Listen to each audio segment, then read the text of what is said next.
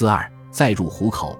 一九四八年秋的一天，柴云振奉命带着两个战士到黄梅县与蕲春交界处的大河铺领取棉衣、军鞋等支前物资。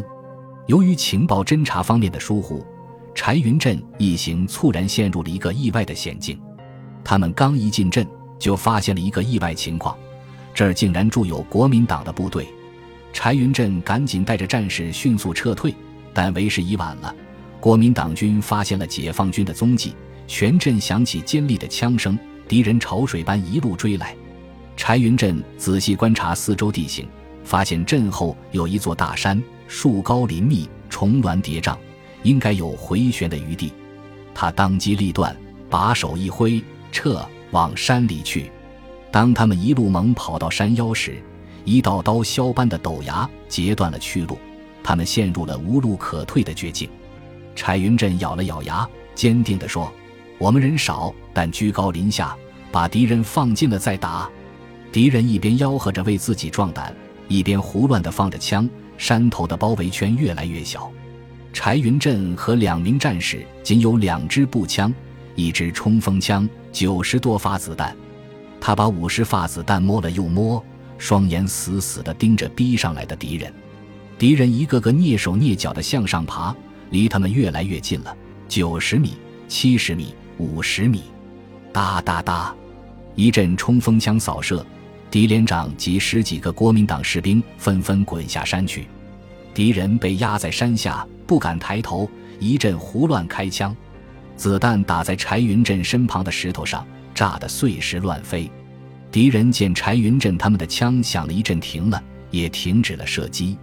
一个排长模样的人想抢头功。率先站起来往上冲，被哒哒几声枪响送回了老家。气急败坏的敌人调来了迫击炮，炮弹在柴云振身边炸得数段失裂。双方又僵持了好一阵。快投降吧，缴枪不杀，国军宽待你们。国民党兵有人大声喊话，却没有人敢往上冲。这些狗娘养的真是异想天开。柴云振眼见弹尽粮绝。决心以死相拼，他们打开刺刀，决心和敌人肉搏。突然，一阵石头滚落的声音惊动了柴云振。原来十几个敌人从背后两丈多高的山崖上展开了偷袭，转眼就冲到面前了。枪声一响，两名战友倒在了血泊中。敌人蜂拥而上，将柴云振团团围住。柴云振抓起最后一枚手榴弹，要去导火索扑向敌人。决心与敌人同归于尽。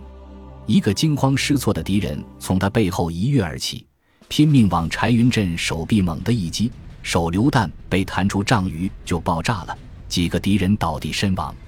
这时，一个高个子敌人乘机冲到背后，恶狠狠举刀向柴云振砍来。妈的，打死老子这么多弟兄！紧急关头，一个副官模样的人突然拉住了他的手：“营长，抓个活舌头！”回去好立功。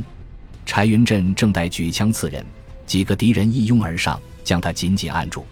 就这样，寡不敌众的柴云振第二次落到了国民党军队手里，被敌人五花大绑押到大河铺的兵营中。原来，这是一支四处巡歼独立营的国民党部队，现在抓住了一名俘虏。这群像猎犬一样到处侦寻解放军踪迹的国民党士兵。自然不会放过这个大好机会。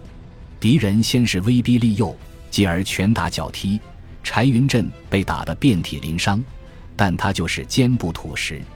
敌营长暴跳如雷，拳头、皮鞭与点般落在柴云振的身上，终于将他折磨得昏死过去。眼见捞不到什么好处，敌人为了邀功请赏，便把柴云振送到了武昌战俘营。在武昌站服营这一年的牢狱生活中，柴云振受尽了非人的虐待，被折磨得皮包骨头。他更加看清了国民党的腐朽反动，看到了这个政权不可避免的灭亡命运。国民党拨给俘虏营的经费本就少得可怜，经过层层盘剥、侵吞、贪污，最后所剩无几。再加上物价飞涨、货币贬值，俘虏每顿只能吃到两小碗豆渣饭。在后只剩萝卜叶煮豆渣了，饭食不但数量少，而且难以下咽。柴云振饿得浑身无力，如患大病。每天望着铁窗外的太阳，听着不息的哗哗江水声，柴云振思绪万千，心中涌起阵阵酸楚。他想到自己年纪轻轻就饱受磨难，几番死里逃生，而今又被囚牢笼，这一切到底是谁造成的？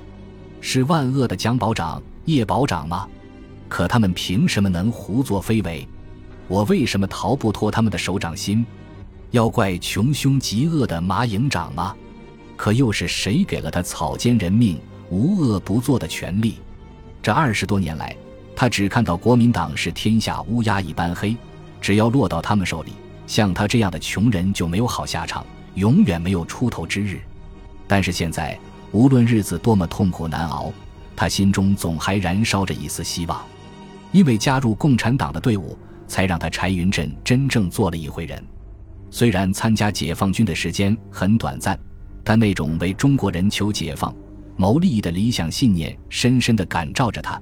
激励着他，使他看清了国共两种军队的本质区别，让他知道还有人人平等的清平世界，这是他一生难忘的成人礼。本集播放完毕，感谢您的收听，喜欢请订阅加关注，主页有更多精彩内容。